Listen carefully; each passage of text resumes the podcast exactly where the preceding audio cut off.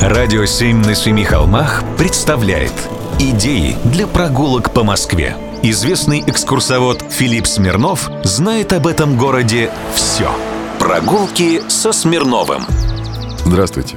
Хрестоматийное «Я поведу тебя в музей», сказала мне сестра, в современной жизни встречается редко. Исправляю. Приглашаю вас в один из московских музеев. Нам надо с вами на улицу Крюковская, 23. Это поблизости от станции метро Авиамоторная или Бауманская. Здесь располагается филиал музея Москвы «Музей Лефортово». Эта часть города, когда-то называвшаяся немецкой Слободой, туда входит и Басманный район, и и район Электрозаводской. Так вот, эта местность предопределила развитие нашей страны после 17 века. Все здесь связано с Европой. В какой-то мере можно обозначить эти улицы и кварталы словами «Прото-Петербург», то есть зародыш европейского пути России. А история района Лефортово – это Россия в миниатюре. В XVIII веке в Лефортово частыми гостями были представители державной власти.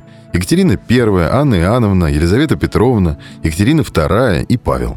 В XIX веке здесь интенсивно развивается промышленность, строятся военно-учебные заведения. В экспозиции, отражающей историю района 20 века, представлены документы и фотографии крупных промышленных объектов. Каждая историческая эпоха представлена здесь множеством картин, воссоздающих исторический облик Лефортово. Карты музея наглядно демонстрируют развитие этого уникального уголка Москвы.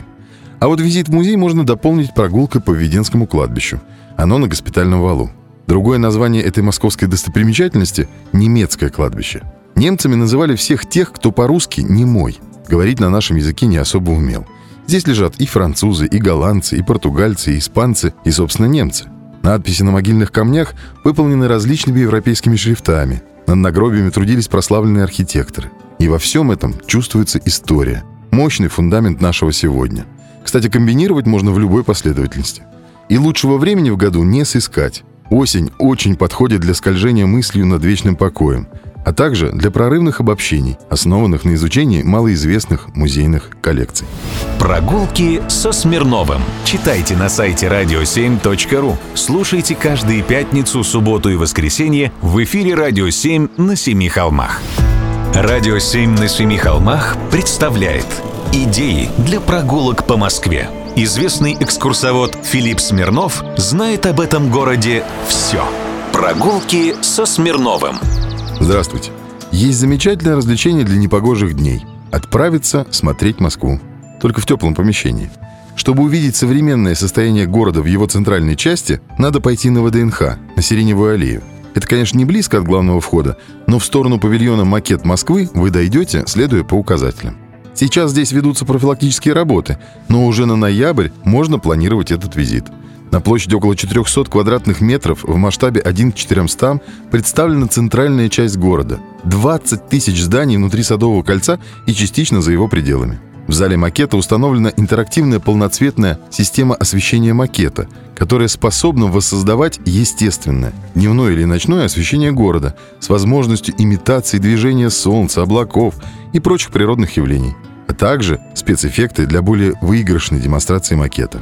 Эта система позволяет создавать тематические светотехнические шоу. Вторая точка – знаменитая диорама, установленная в холле бывшей гостиницы «Украина».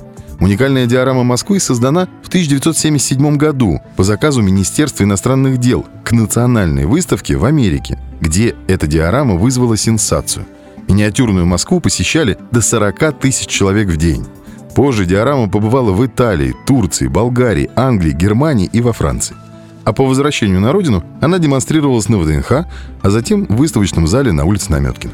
Диорама демонстрирует центр Москвы и его окрестности, как они выглядели в 1977 году и отличается детальной проработкой, высокой степенью точности и достоверности.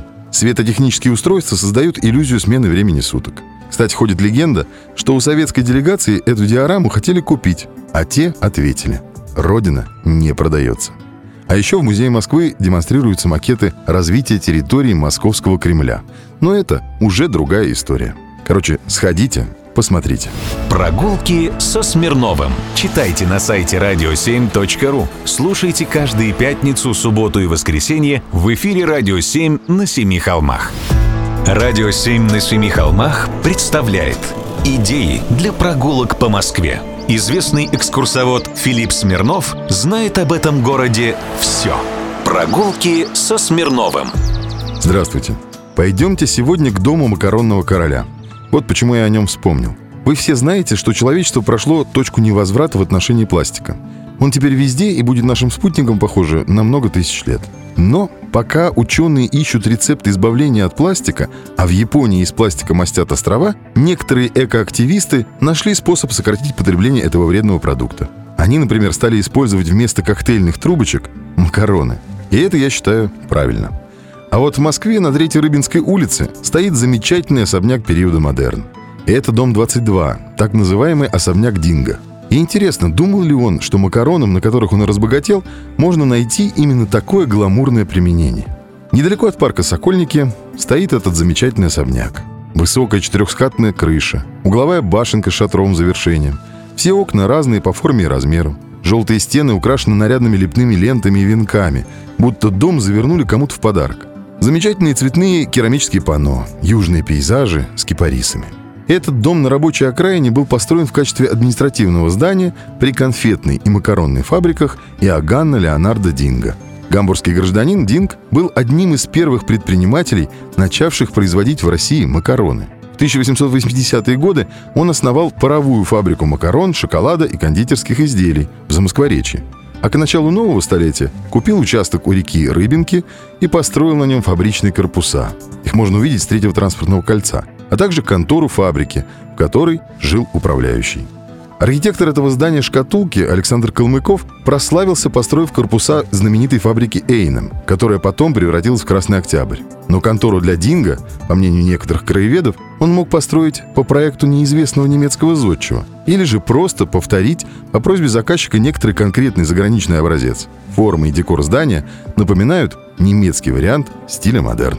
Сходите, посмотрите. Прогулки со Смирновым. Читайте на сайте radio7.ru. Слушайте каждые пятницу, субботу и воскресенье в эфире